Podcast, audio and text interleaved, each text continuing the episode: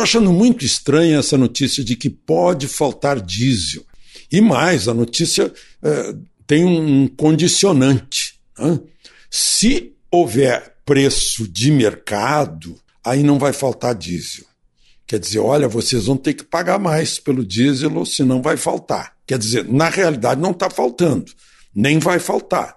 Não há escassez do diesel. O diesel está disponível. Agora, só estará disponível se aumentar de preço. Parece que é um movimento contra o que o presidente vem dizendo, né, vem reclamando que está muito caro o diesel, que a Petrobras está ganhando muito lucro, só perde para a, a, a, empresa da Arábia Saudita, ganhou longe da Shell, da Chevron, é, da Exxon, da British Petroleum. Né? Então, não é caso de escassez, é caso de preço. Né? Onde é que está essa história? Está num estudo feito dentro da Petrobras, intitulado Combustíveis, Desafios e Soluções. Eu fico me perguntando quem fez isso. Eu até gostaria de saber mais qual é a cor política ideológica de quem fez isso. A Petrobras é uma empresa de economia mista, tem ações na bolsa, tem que agir como empresa privada, mas a maior parte, ou, aliás, a maior parte não, o acionista majoritário é o governo federal, é o Tesouro Nacional, é a União, ou seja, o acionista majoritário é o povo brasileiro. E soa como uma. Essa história de vai faltar diesel se não for praticado preço de mercado, soa como uma, uma ameaça contra o povo. Parece que é inimigo do povo.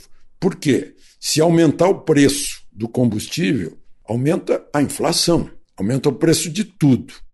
Uh, dificulta, o, o, ameaça o escoamento da safra, porque diz aí que principalmente no segundo semestre exatamente no segundo semestre, quando vai haver eleição. Então parece que o motivo é outro. Parece que o motivo é provocar inflação para provocar insatisfação contra o governo, né? atingir o caminhoneiro, 90% do caminhoneiro é eleitor de Bolsonaro, atingir o, o escoamento da safra, 90% no mínimo do agro né? é de eleitores de Bolsonaro, Será que tem uma motivação político-eleitoral nessa história aí? Parece sim. Né? Parece uma ingênua tentativa de impor, sob ameaça, um preço alto no combustível para causar insatisfação, causar inflação, que vai ter insatisfação em geral para o povo, e em especial para os caminhoneiros e para o agro. Parece que está muito bem dirigido isso aí.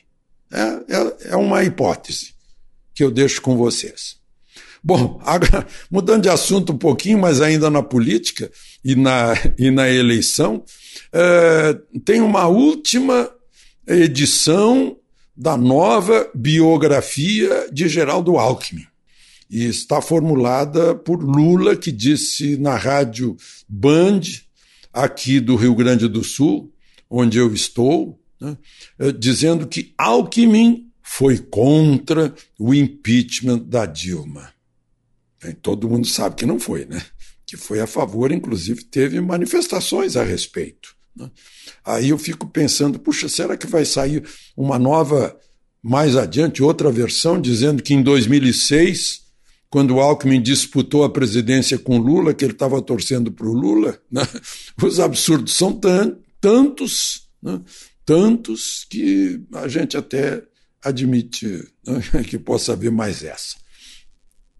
E, por fim, uh, desemprego. A taxa de desemprego de 10,5% no trimestre, que é de fevereiro, março e abril, é a mais baixa uh, desde 2015. Né? Uh, e tem mais.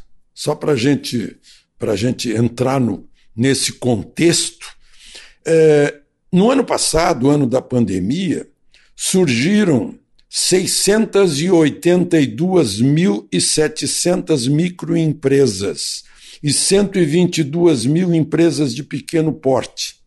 Sabe o que é isso, né?